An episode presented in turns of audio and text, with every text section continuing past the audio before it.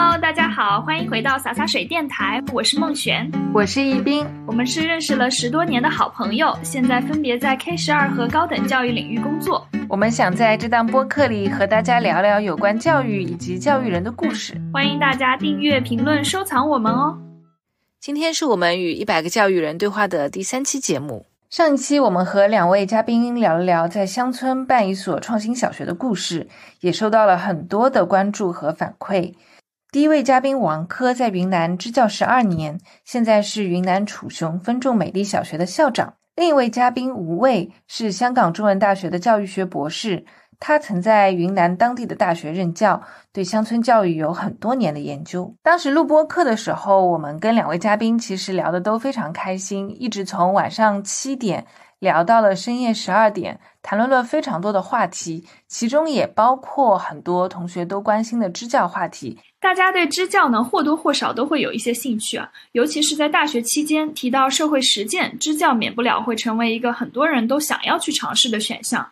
但是我们发现，随着支教机会的增多，这里其实有一个核心的问题，就是到底是乡村的孩子们需要支教，还是我们需要支教来找寻自我的价值和意义呢？那这期的内容呢，就是我们关于这个话题的讨论。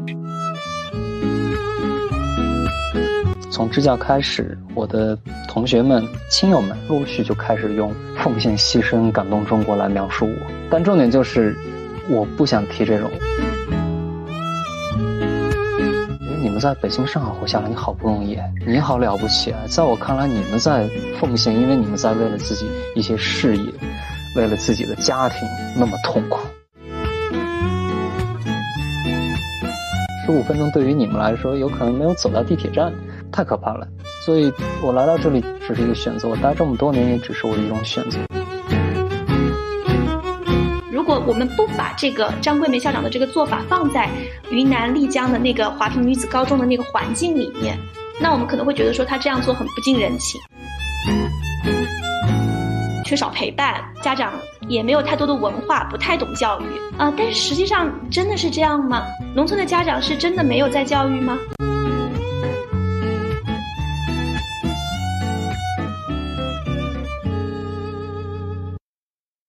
其实我们就会非常的想知道王校长吧，因为您在做支教嘛，就您当时做出这样一个选择的原因是什么？其实这个问题是非常对对我和美丽中国支教老师来说是一个非常经典的问题。从面试的时候就被问，待了这些年会觉得我的答案可能只能代表自己，没办法像其他老师一样，他们会长期的关注乡村教育，对教育是有理想情怀的。说实话，我没有那么了不起，我。大四的时候很迷茫，从大三也在试图申请学校，意识到自己跟别人是是没法比，没有他们那么投入。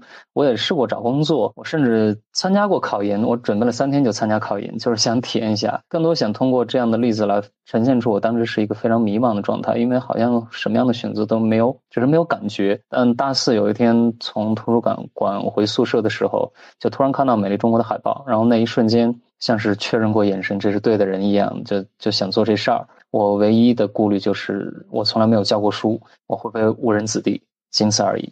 那吴老师，其实你也一直有在研究嘛，包括你讲到说朋友是去做支教这样一个经历，他们会有一些什么类似的原因吗？或者说不同的选择的原因？嗯，我我先说我自己哈，就是因为。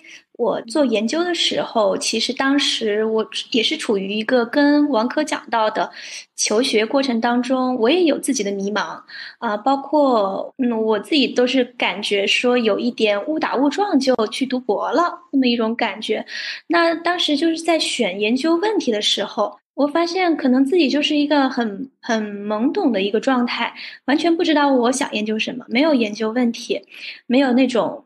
我自己觉得很迫切的想要去了解的，那后来就在跟我老师聊天啊，他就说：“那你对身边有哪些事情你觉得有意思吗？你的你的生活当中？”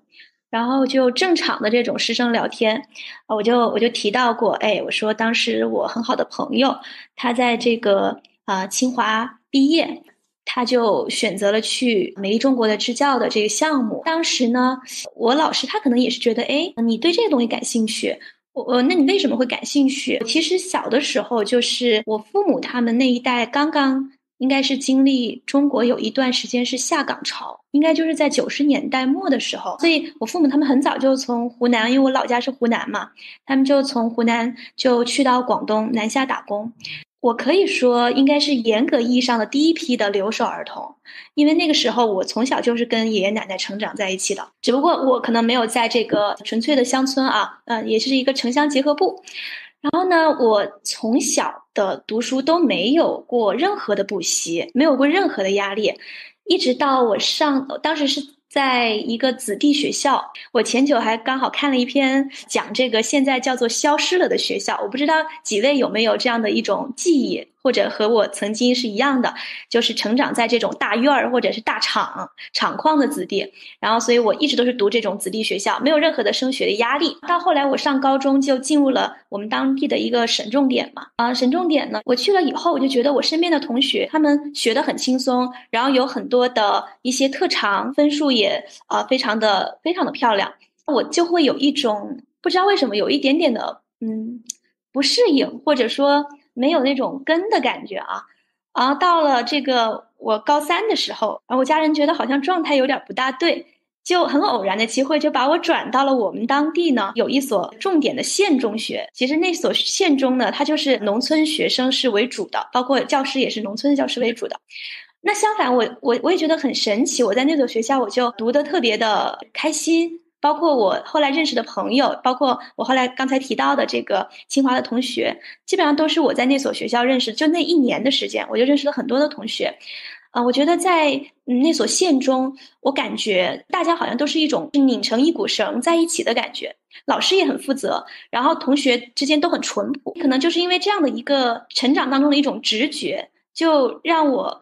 哎，对农村教育就有了一定的自己的兴趣。啊，一直到后来我身边的这个好朋友他选择了美丽中国。啊，我就想知道，我一直以为他会留在北京，就是去到比较光鲜亮丽的行业或者当这个叫做白领啊等等，但是我没有想到他会选择去云南做支教的这样的一个项目，实际上他也是两年的时间。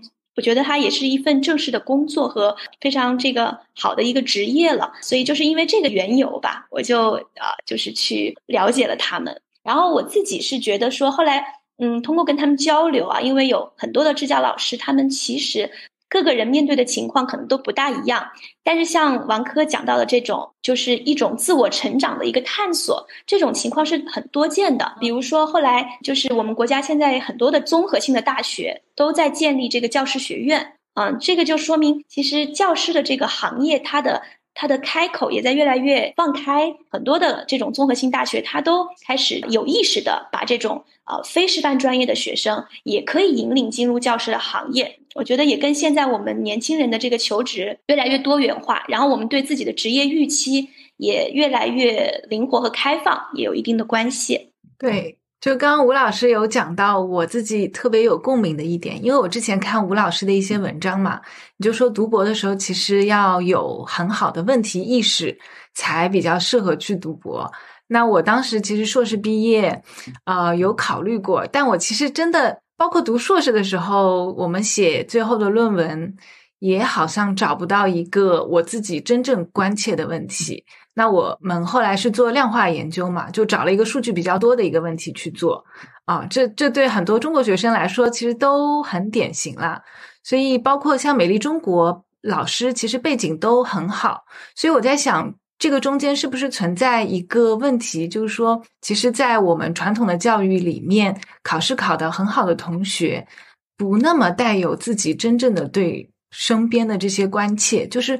不一定会有积累出自己特别特别想要解决的这个问题，所以我们在毕业的时候就特别想要去寻找自己。那怎么去寻找？是不是就回到我们当初就是经经过教育的这个阶段，在跟别的同学相处的过程中，就说自己作为一个教育者，参与到别人的这种就是其他孩子的一个教育的过程里面，来更加找到自己，可能是一种自我发现。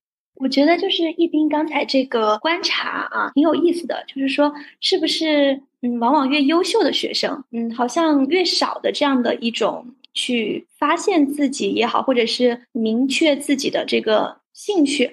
我觉得不一定是这样子，但是呢，的确就是在我当时接触美丽中国的项目还有老师的时候，有一个有一有很多的瞬间啊，会很打动我。比如说像梅中国他提到的他的一个，我不知道是不是可以说是说是口号，就是叫育人育己嘛，就是教育别人，然后也遇见自己。那其实这个就是当时我在关注这个项目的时候，也看了一些这个其他国家的类似的这样的一些项目，包括一些研究。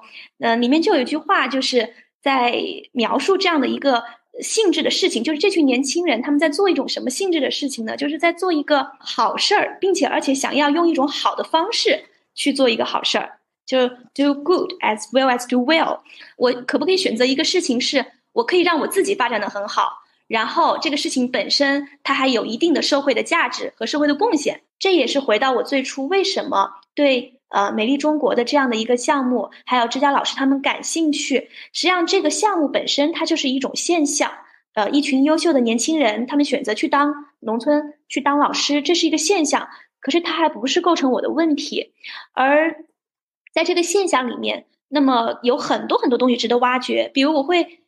好奇，我的问题开始了。就，哎，首先这样的人，在我眼里，他们很优秀。那他们去了以后，他们会看到什么？他们看到的东西会不会给他们原来的一些观念带来一些冲击？他们实际上教学当中，会是不是把以前自己的理想的教育都付诸实践了？还是会发现，在付诸实践的过程当中，有很多的困难和阻力，甚至会改变他们对于教育的理解，重新让他们去建立一种。到底什么是乡村？什么是理想的教育？可能可能反过来，这件事情会改变他们，而不是他们去改变当地啊。这些东西，我觉得都是一些非常有意思的问题。对，那王校长刚才讲到，就是是一个更加好像抽象的概念，觉得就是非常有意思。那一刹那看到的时候就很有意思。哎，那我就会想说，这个后面是不是有一些什么东西，让你本能的觉得说，就是这个东西有意思，但是其他的东西好像没有那么意思。包括你刚才提到的考研啊，或者说去到国外读书啊。或者说工作，其实这些都是非常大家熟知的一些毕业后的路径，对吧？包括在南京这样的一个大城市里面，你后面有去想到说，为什么你会觉得说是这样子一件事情吸引到你的注意力吗？呃，肯定有反思了。更重要的是，这些年不断的在被问你为什么要支教，我每次的回答就是有意思的时候，到后边对方可能会觉得，呃，为什么有意思？你的有意思到底是什么意思？就倒逼着我也会去想，然后我先想到的，确实我喜欢做，从小喜欢做别人没有太做过的事情，或者。少数人做过的事情。当看到大家都考研，我会觉得，那就我为什么要去？大家都去这个大的公司，我为什么要去？大家都去出国读书，一样的，不是说我不会选择这些路。那毕竟大家都考大学，我也考大学了，而是我越来越希望，在我可控的范围内，可以做一些不一样的、开拓性的、创新的事情。如果我那个时候能够想到一个，就像吴老师刚说一样，想到一个很好的学术上的问题，我我本专业方面的问题，那。我可能会非常乐意去钻研，恰恰是因为当时我对于自己的专业，对于很多职业的发展，可能知道也很少，然后看到是表面，觉得这是大多数人做过的事情，我觉得不太有意思，或者我没有找到那个有意思的点。而看到支教的时候，突然灵光一现，因为我身边的人没有去支教的。而且刚当时美丽中国刚刚成立，我要参加的话，我是第二批老师。然后我觉得，嗯，好酷啊！我是第二批，我甚至有点后悔，我要早生一年，我就是第一批。而我要是晚生个十几年，比如今年我大学刚毕业，美丽中国已经十快十五年了，我可能这个冲动没有当初就那么强了。嗯，这句话被我的领导听到，可能有点不开心。嗯，但我当然他的面也会这么说。当然，以上全是围绕着自身的。确实还有另外一个重要点是，我觉得，嗯，支教确实还是一件好的事情，也像吴老师刚才提的一样，还是在做一件好事儿。呃，我很庆幸一边能满足于自己成长或者叫探索世界的诉求，但同时又恰好有一点点可能让这个世界变得更好一点点。说实话，嗯，随着做教育逐渐加深，你肯定对教育本身有了更多的牵挂、思考。留恋，呃，这也是为什么从支教开始，我的同学们、亲友们陆续就开始用奉献、牺牲、感动中国来描述我。但重点就是，我不想提这种，我因为我那时候就在不断的跟他们沟通，说这是一个选择而已。我去到北京、上海，有时候去看望他们，或者看望我的亲戚，我觉得你们在北京、上海活下来，你好不容易，你好了不起啊！在我看来，你们在奉献，因为你们在为了自己一些事业，为了自己的家庭那么痛苦。比如挤地铁，我崩溃死了。每天我从这里到学校十五分钟以内，没有什么车辆拥挤，我觉得已经很长了。十五分钟对于你们来说，有可能没有走到地铁站，太可怕了。所以。我来到这里只是一个选择，我待这么多年也只是我的一种选择。我找到了一个有意思的事情、有意思的地方、有意思的一群人，而我喜欢的就是做创新的探索。那恰好大家都在做这些事儿，把这个迁移一下的话，其实就是任何一个人钻研自己喜欢的领域，我觉得就很棒啊。可能听众们更熟悉的例子，B 站的何同学，我不知道几位知道吗？何何同学。他坚持做自己喜欢的事儿，在我看来叫小小年纪做到那样的地步，做那么多有意思的创新，我觉得他好棒啊。然后大名人巴菲特研究投资这么多年，人家就是研究怎么赚钱，我觉得也很棒啊。我呢，只是恰好选择了乡村教育这个话题，它带着一些光环，就显得他好感动中国。可他们都无非是。选择做自己喜欢的事儿，坚持而已。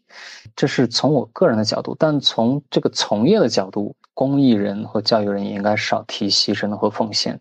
如果任何做公益人，你都在那儿强调牺牲了很多、奉献了很多，来到村子里边做了什么什么事儿，带来什么多的改变，背后就持续的暗含的灌输着你来这儿很苦。就接着追问，为人父母的这群人，有多少家长希望自己的孩子长大叫你要奉献？你要牺牲自我，肯定有这样的家长，但他绝对是少数。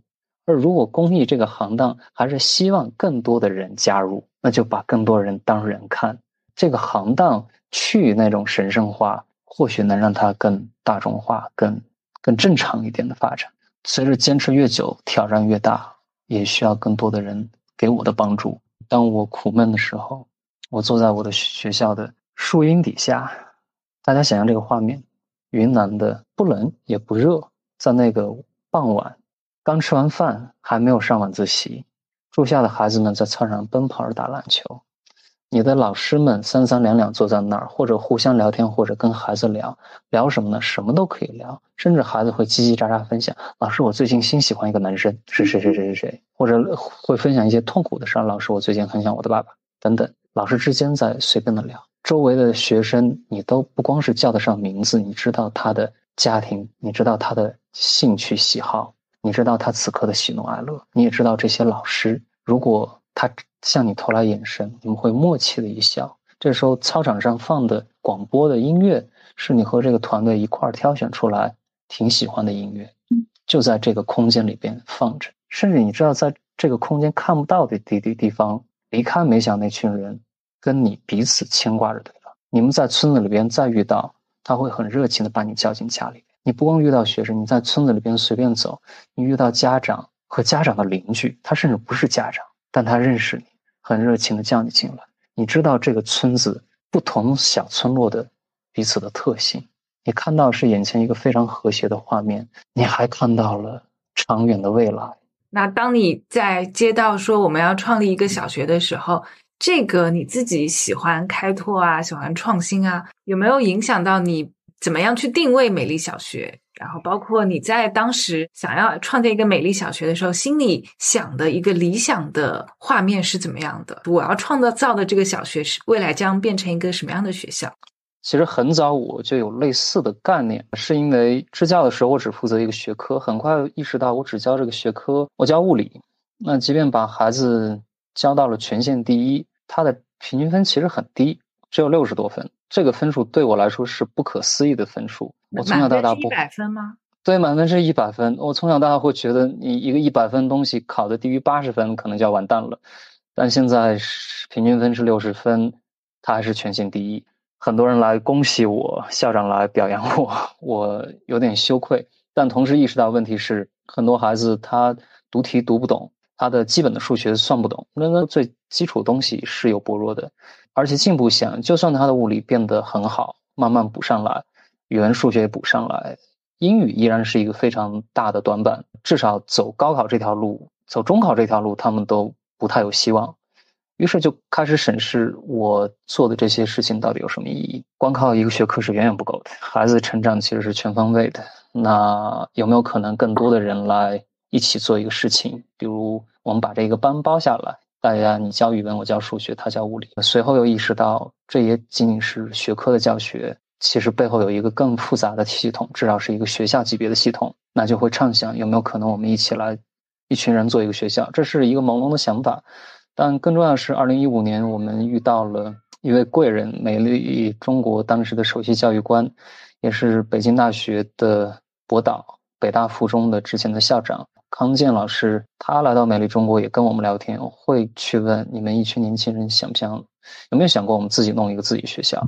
就有这么一个长者专家突然问这种问题，我我们就进步进步觉得敢这么去想，然后。没想到的就是一五年有这个想法，一六年这个项目竟然就已经正式的启动了，开始签约了。那我也来申请，申请的时候，康老师也会问你对这个学校是怎么构想的？我说，首先，这个学校应该所有的老师面对的是所有的孩子，而不是只面对自己班的孩子。所有老师是一起协同的来围绕孩子的成长方方面面去做努力，去打配合的。这些学科仅仅是工具载体。学科是我们人为划分的，其实我们可以打破这些学科的边界。我想多做很多综合性的课程，然后我也会很畅想，这是一个小小小的村小，但是里边每一个人都非常熟悉，不管是老师之间还是学生之间，我们都有彼此信任的关系。那这其实就是我畅想的样子。那个时候我没办法做出太专业的畅想，但就会有一种朦胧的期待，我们。一群志同道合的人可以一起做一件有意思的事儿，这件事情对这个学校的孩子有更深远的影响，证明农村的教育有更多的可能性。当时您在临沧嘛？那临沧大概学生是一个什么样的去向？十二年前我刚到临沧的时候，刚到那个学校，我就问校长：“我教什么？教物理？那物理现在是一个什么水平？”校长说：“上学期考的还不错，平均分四十多分。”我就 有点震惊，四十多分。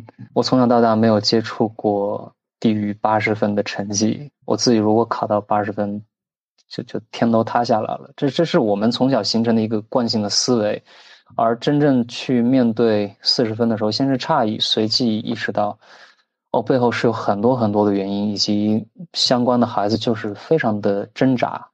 在学校待久了，也会看到初一有三个班。每个班三十多人，可能一百一百二十多人。到了初三的时候，真正要参加中考的人只剩下一个班。那其他的人从初二有的去就去打工，更多可能慢慢也就分流到职校去了。我还记得，我我在临沧其实待了五年。我教完两年书之后，又做老师的培训和支持，又在那儿待了三年。那那三年期间，慢慢的就在临沧的各大网吧、超市、KTV 见到我的学生，他们已经纷纷的走上了工作岗位。我不知道诸位还用不用 QQ，但至少我们这群年轻的孩子用 QQ，我跟着他们也很年轻，继续用了 QQ。通过 QQ 关注他们动态，不光看到了他们求学的波折，然后找工作其实就是打工，还看到了女孩子她。所谓结婚，说实话，放到今天，她就是不合法的。当然，当初也不合法。但在村子里边，可能你吃顿饭，你们就是结婚了。然后不光结婚了，后来还生了孩子。然后后来有的人还离婚了，又再婚了。我感慨，孩子们，你们在人生的道路上走的可比我快多了。嗯，这是我，但那个时候我已经没有那么诧异了，因为待的时间久了，你知道背后有诸多的原因，复杂的原因。但更多就是感慨，原来我从小到大以为非常正常的考大学的路，甚至都不不像是你说的，只是考大学，而是真的考一个还好的大学，是件非常简单的事。我们应该奔的是有没有可能考上复旦，考上北大清华。但对于他们来说，考一个大专，可能家里边都会非常庆幸我们家出了一个大学生。啊，更多的孩子流失去打工。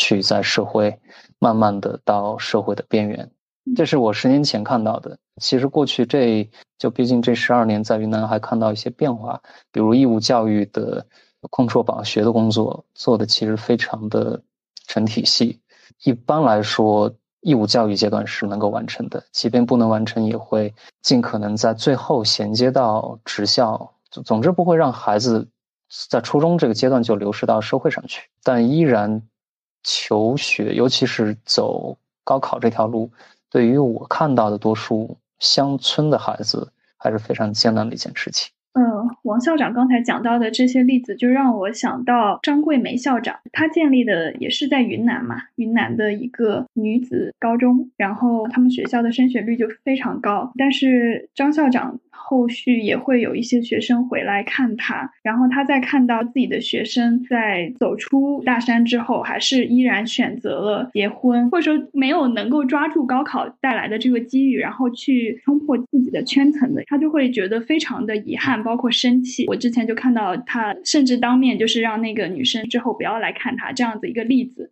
所以我觉得，特别是农村里面吧，尤其是女生，可能在面临这样子的一个困境的时候，会尤其挣扎的明显。包括女生不仅是会流失到打工，而且还会作为一个婚姻路径的最早的选择者，因为当中可能会牵扯到一些彩礼呀。那么这个彩礼可能是回馈到家庭里面，对于农村的家庭来说，有的时候这是一个比较直接的经济收入。那么这一笔钱可能会回馈到自己家里的儿子身上。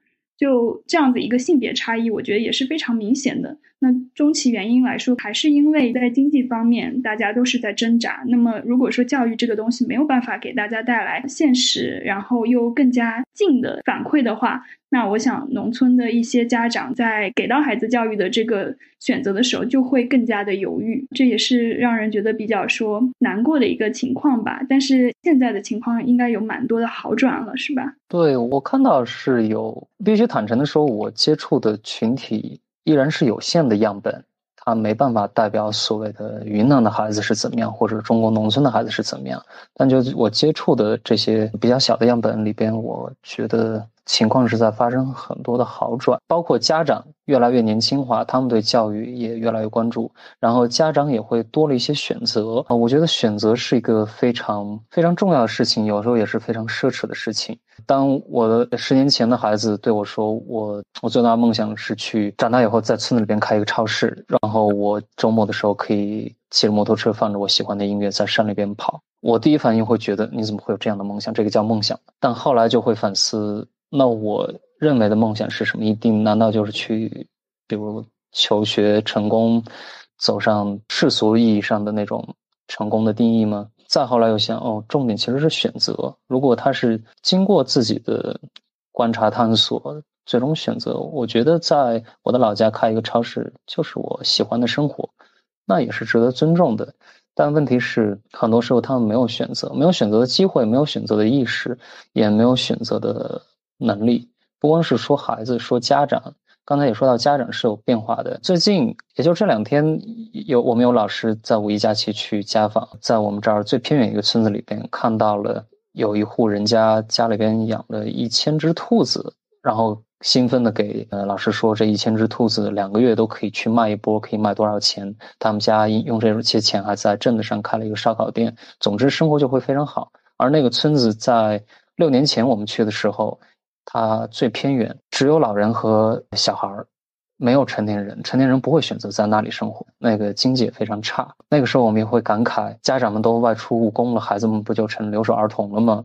也会语重心长的跟家长说，就孩子重要，陪伴也非常重要。你这是一辈子事儿，你赚钱只是当下。可随后也反思自己，我们说的太轻巧了。孩子的陪伴是很重要，你错过了他七岁，他再也不会来一次七岁。你错过就是错过了。可问题是，如果他不去打工，这家人可能就没有饭吃了。那今天的这个家长，他有选择，于是他可以选择留在家里边，因为他有了选择，他的孩子。在亲子教育、家庭教育这一块儿就就有选择，同样他在别的地方可能有也会有了新的选择。总之，我觉得选择是个非常重要的，也一度是一件非常奢侈的事情。我想接着王校长说到的这个选择这件事情，就是刚才孟璇提到的张桂梅校长事件，在我记得当时把它放在了我的一个大学的课堂里面来给学生们讨论，也就是说。张校长他面对一个后来做了选择、做了全职主妇的一个女学生来捐款，他不接受，并且把这个学生轰出了学校。那么我们怎么去看待这个事情？其实我也是很迷惑的。在这个当中，我会觉得说他会靠近一些人的直觉。比如有一个直觉，就是告诉我，教育是非常讲究情境的，它没有一定的一个绝对化的一种是非。那有的时候，如果我们不把这个张桂梅校长的这个做法放在云南丽江的那个华坪女子高中的那个环境里面，那我们可能会觉得说她这样做很不近人情。但是可能如果你真的了解那个环境，当然我确实没有去过华坪那边，但是我们都知道说云南很多的山区里面的很多的女孩子，她们。其实是没有什么选择的。如果你不抓住这个教育的这个唯一的一根稻草的话，那你可能就是一个顺着很快的你就结婚，在你还不知道婚姻为为何的时候，你就已经进进入了婚姻。当然，这个东西也很有意思啊。就是我记得之前有一个纪录片，它就是讲了三个孩子的这种这个教育对他们的意义。你会发现，三个孩子从城市的。精英的家庭出来的孩子，从县城里这个出生的孩子，还有从完全的大山里的孩子，这个大山的孩子是最早辍学的，但是他似乎在那个片子里表现的是最快乐的，他没有太多的纠结，反倒是县城的那个孩子，他很痛苦，他复读了很多很多年啊，我记得这部片子叫《出路》，然后还有那个城市的那个孩子，他也不开心，然后他就辍学了。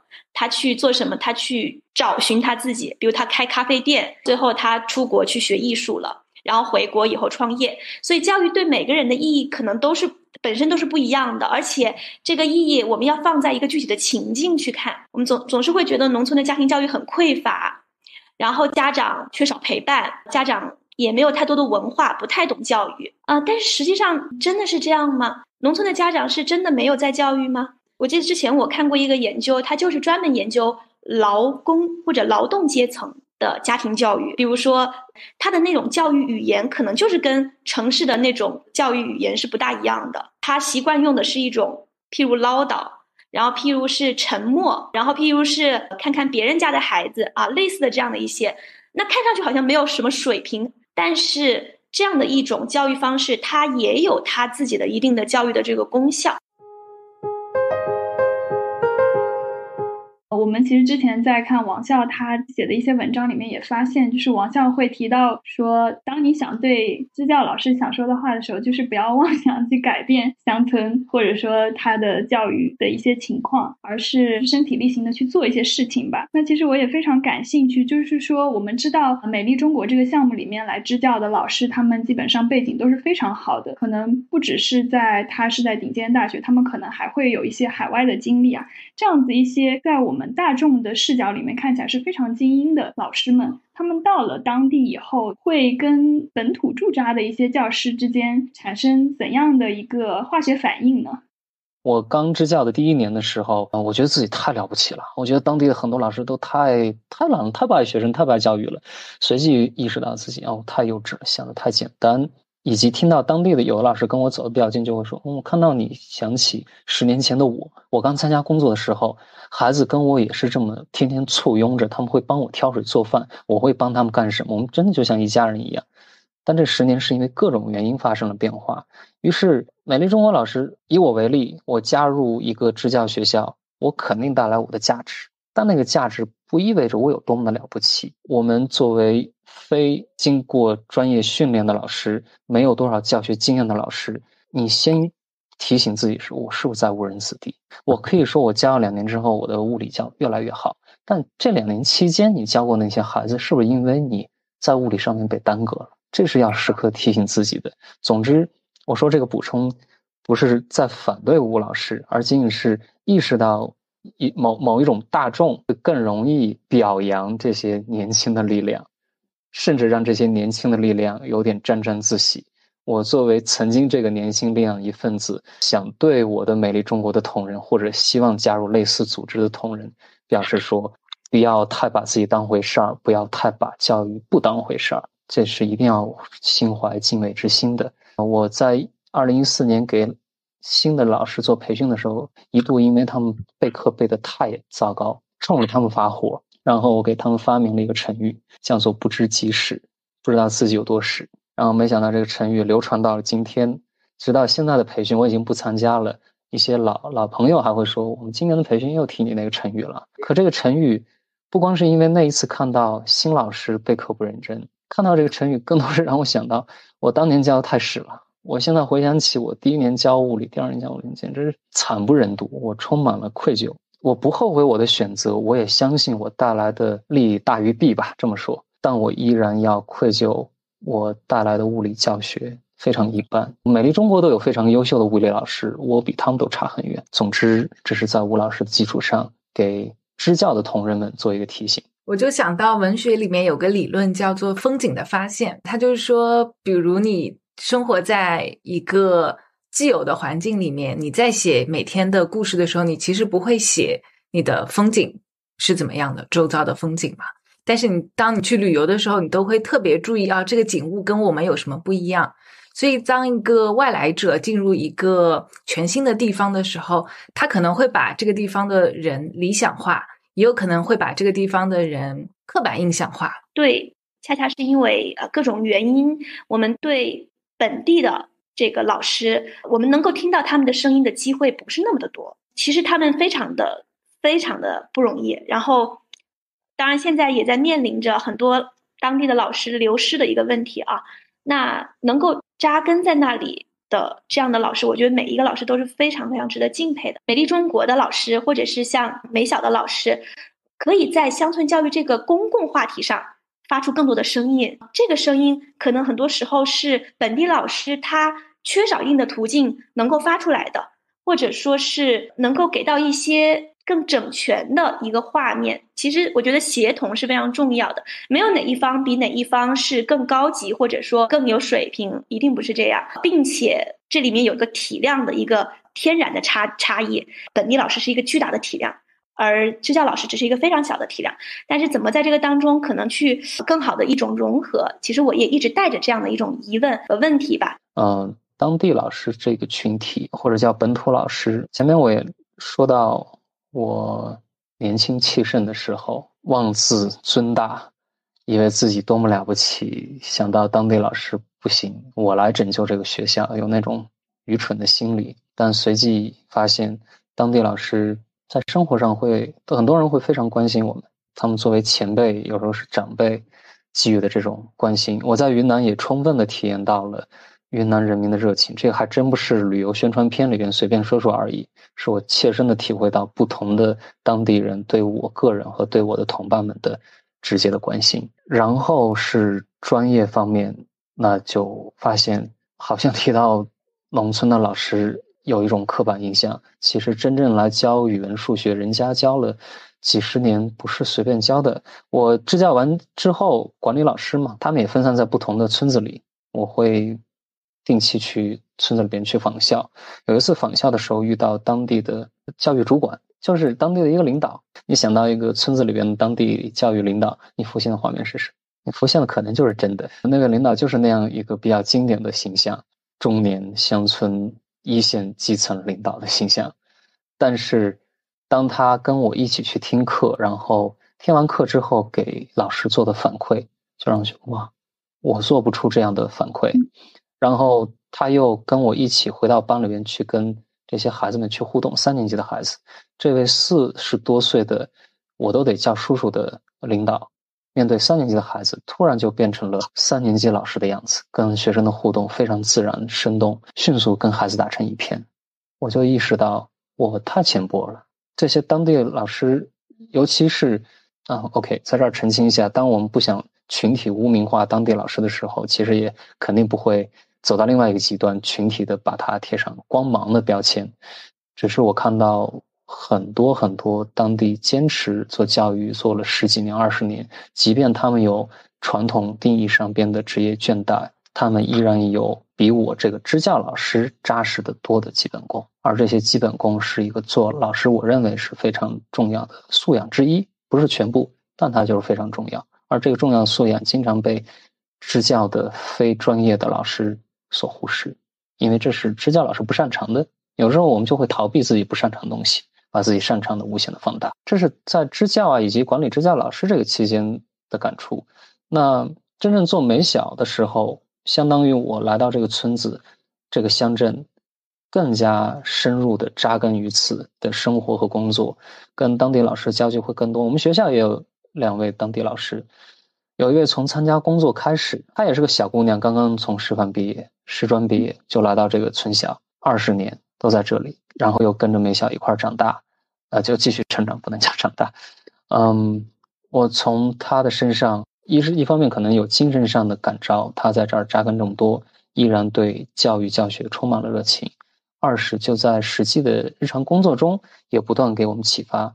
比如我们想到一些活动的时候，涉及到跟家长互动、跟某个村子互动，他会告诉我，咱们村子下边不是有二十三个小村子吗？那跟不同的村子互动的时候，会有不同的注意事项。每个村子作为一个小的社区，它有自己社区的特点。即便在你看来，在你一个外人看来，它都叫我们叫新农村，也都是新农村，但依然把它群体化了。你要个体来看的话，每个村子值得有更针对性的对应措施。啊，这都是很多的知识方面的储备，还有技能方面的。再者是会引起一些反思，比如，即便已经有这么我我这么一个自诩善于反思的人，有了这么多年乡村一线的经验，来到二零一六年来到这里办学校的时候，还是有太多的理想主义。怎么说呢？我举个例子吧，二十三个村小组里边，这位当地老师会提前就提醒我们，A 村和 B 村这两个村的孩子。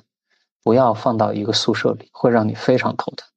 这两个村的孩子，用当地云南当地话就是让人非常的恼火，就就就是头疼的意思。而我们这群外来人，第一反应是什么呢？是非常正义的、理想主义的。你怎么能给一个村子贴标签呢？嘴上可能不说，毕竟他算我们前辈和长辈，心里边会有点不满意。可 真正在学校待了两年之后，发现哦，是的。从概率学的角度，百分之八十以上的问题学生、行为问题学生来自于这两个村子。这两个村子孩子放到一个宿舍里边，就是会出矛盾。我们是可以正义的、理想的，不要去给村子贴标签，但这是已经真实发生的现实。你要去忽视他们，这是引起我的反思。那即便之后我不会轻易的给村子贴标签，但会更接受接受一些。经验上的分享，然后还有我们办这个学校也是期待能给当地更多的老师带来影响力，因为我们镇子里边还有七所小学，我们希望能参与他们的培训，分享我们的办学的探索和思考。那在分享的过程中，准备的过程中，当地老师都会不断的提醒我们，怎样分享是更加有效的，怎样的分享好是好，但并不符合咱们当地老师的需求。这些例子可以举很多，但总而言之。有知识经验上面的分享，有有在教育观上的碰撞，我们也对他有启发，但他对我也有启发，会让我们更加慎重的、更加放下身段的来看我们所处的真实的社区环境，或者像吴老师刚才说的，这个教育情景是什么？其实我自己也是，我在读很多同学去申请研究生的时候的。一些申请材料里面，你会看到大量的支教经历的阐述，作为一个军功章那样子一个东西，放在自己的申请材料里面，然后去让自己的简历看起来更加的有社会关怀感，已经是一个非常普遍的操作了。可能在王校当时去到支教那边时候，这还是一件非常新鲜的事情，但现在已经就是太普遍了。包括我们网上近几年也时不时冒出来几位，就是用支教的形象为自己去立人设，但是 后续人设崩塌的这样。这样的一个形象，然后我就会想到，我之前就有看到网上流传的一封信，我不知道是不是真的信哦，但是它上面写的说是来自于乡村的孩子们的联名信，说啊，希望老师们不要再来我们这里支教啦，你们的社社会实践其实是我们非常珍惜的暑期，然后你们过来就打乱了我们暑期的计划和活动，就非常的不开心，这样这种种种的现状，就让我们觉得说。支教这件事情，它其实真的存在很多的争议性，包括我们没有看到的东西。那但是王笑刚才讲到了一些东西，就是说当地老师他们其实是有他们的一些观察的，但他们观察可能是非常贴近当地的实践的。可是支教的老师应该也是会以他们自己独特的视角，包括一些活力性，给当地带来一些新的生机吧。我觉得我们现在很熟知的一些。现象，就是说大家会觉得支教这件事情好像有的时候会破坏当地的一些教育的生态平衡，所以反过来就让我就开始想要疑问：支教老师到底给当地带来了什么东西呢？就是什么样的东西，他们当地的教师会觉得说是真的很好的，真的能够帮助他们发展，能够去在当地进行延续的一些教学方式，有没有这样的一些东西存在？吴老师，我先分享，因为因为刚才提到的一个点，又又让我很有共鸣。那封信我似乎在我年轻的时候也读过，所以这封信可能不知道是真的假的哦，但是流传了好广。对，这封信可能流传了很久了，在我可能还在支教的时候就看到这封信了，也会引起我的思考。特别是刚我刚当时刚接触支教，我还处在一个叫长期支教支教的这个领域。这篇文章并没有直接攻击到我，我不免会觉得，嗯，自我骄傲，哼，我是长期支教的，我也进而看不上那些短期支教的，就是给自己贴金啊、度假啊，呃，更多是干扰当地生态的。这确实是当时真实的想法。我会觉得，如果是短期的支教，你就不配叫做支教，你叫自我感动。真要说起来的话，应该四年五年。但这个有止境吗？也许你待了十年之后还会有这样的思考，但这意味着你是一个非常善于思考的人，和你非常谨慎对待教育的一个人。那顺着这个再反过来看短期的这种支教，难道就会简单的、粗暴的批判他说，尤其这种支教一周、两周，撑死半个多月、一个月的，他们就都是不行的吗？至少在我现在的价值体系里边，凡是这种粗暴的做出一个片面的判断，我都不会偏向于这样去做。短期的支教更多其实是看你是什么样的人，你在做什么样的事。用大白话来说，你一个靠谱的人，关心教育、尊重他人、平等看待这帮孩子和老师，对当地教育生态充满敬畏的话，你去一天都会有价值。回到刚才那个问题，这。些乡村的老师需要，或者我我看到他们的一种需求，我感受到他们在这个群体里边还想把自己事情做得很好的人，他们需要，他们也需要个体的关注，他们也需要打开眼界。最近看了一篇论文，大概意思是说，好像我们在做教师培训这一块儿，会天然的把教师视为你是需要被提高的人，你就是。匮乏很多东西，你必须要来补课的人，而老师往往也接受这样一种这种判断，可在这个过程中忽视了老师在一线积累的宝贵的经验的价值，而不断的强调理论的价值。这些理论又是从哪来的呢？在传导这些理论的人，他们有多少教学的经验呢？他对这个教学教育场景有多少的理解呢？不太去思考。于是我们往往看到的乡村老师接受到的培训是什么样子呢？几十个人甚至几百个人坐在台下，上边坐着一位专家。这个专家或许只是有个 title 而已，但或许是非常认真的专家。可最重要是，这个形式就是这样：上边坐着一位人，给下边的人做了两个小时的专题分享。这位人根本不知道台下的人家庭环境和他所处的班级，和他培训之前经历了什么，培训之后马上要应对的生活是什么，都不知道。就在那儿讲非常棒的理论，非常棒的教育教学思想方法，先进的东西。那在这样的培训条件下，即便下边台下的老师再怎么认真，再怎么无私奉献，热爱教学，他都会听得很吃力吧？我我会脑补，他会听得很吃力。偶尔我会见到坐在台上的专家一两个小时分享完，下边的人听不够。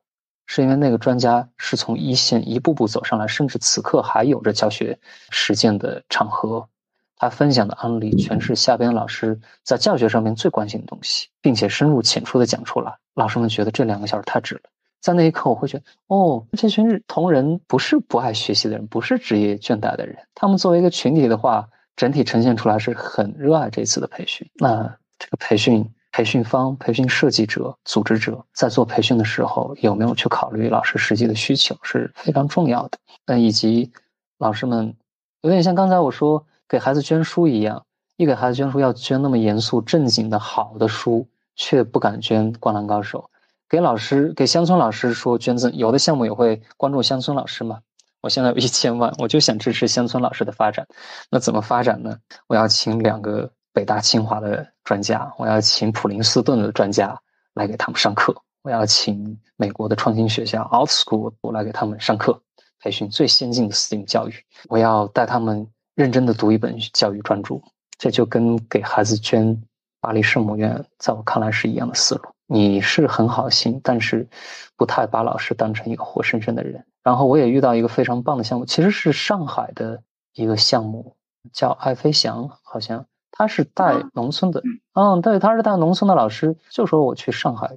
去旅游，当然旅游可能中间也会涉及到跟教学更直接相关的场景，但是旅游让老师有不同的体验，我觉得就是很棒的一种思路，也就像是给孩子可以看看科幻作品、看看《灌篮高手》一样的思路。总之就是把老师当人，然后尊重他们的实际生活，把他们当成活生生的个体。唉。但这些事情我在这说的时候，说说会非常容易。这说话太容易了，真正把它做好又是非常难的。所以仅仅是一种感慨，于是更多是表示理解。我很理解每一个决策背后是怎么做出来的，现在现有的各种困境背后是怎么诞生的。不去妄自的轻易的对任何一方做负面批判，批判者远远不如建设者。回到老师这个角度，再把它进一步升华一下的话，就是对老师的任何的影响，它都会落到对孩子的影响上面。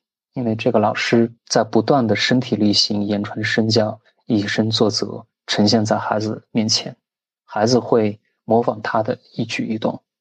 这是我做老师这么多年的一个感慨。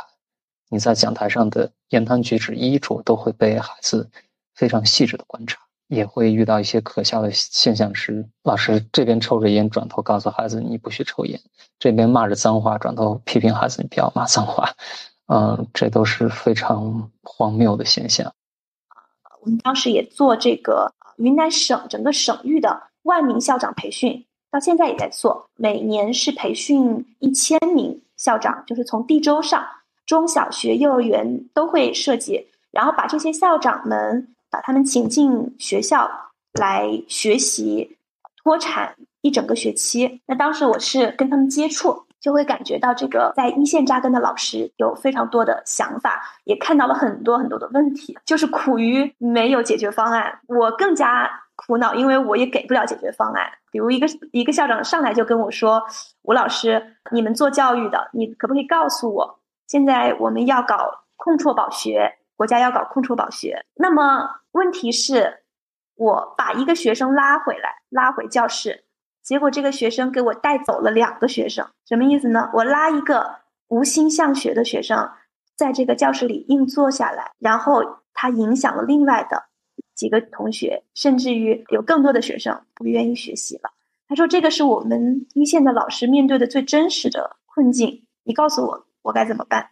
说我真的好像没有解决方案给到他，或者是一个锦囊妙计给到他。但是我觉得这个问题其实也就是恰恰反映出来现在乡村教育的这种复杂性。其实不仅是乡村教育，城市教育也有它同样的面临的挑战。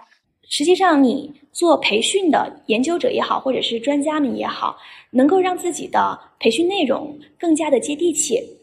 比如说，首先从裤管子和笔管子上，我们能够沾上些泥土。那一线的教育教学的老师、校长们呢，也可以从自身的阅读啊、思考啊做起，把手头碰到的一些实际的问题放入到一个更大的一个问题域或者理论脉络里去审视。其实，培训的本质呢，是开放和分布式的这么一种话语的平台。大家在这里，无论你是理论的，呃，或者是这个实践的工作者。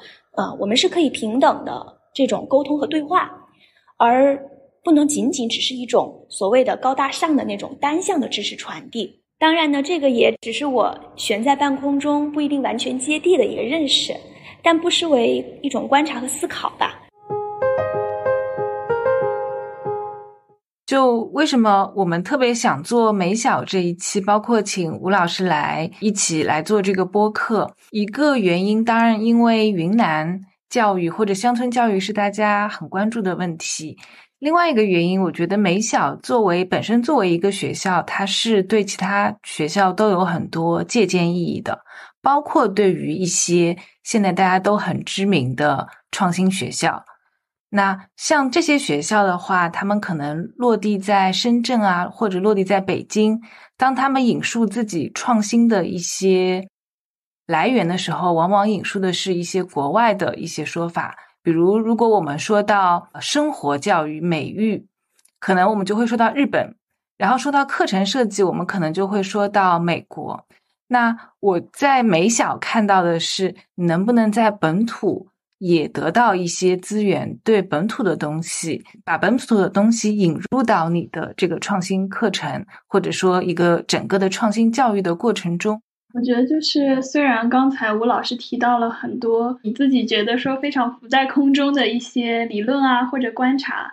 但是其实也是啊，你这么多年对于云南或者说乡村教育的一些真切的体会吧。然后王科校长其实是给到了我们例子上的借鉴，就这种在日常当中的这种微创新，并且能够真正做到落地的美小的这样一个例子的呈现，它破除了我对于探索乡村教育，包括就是说对于这个议题的一些无力感吧。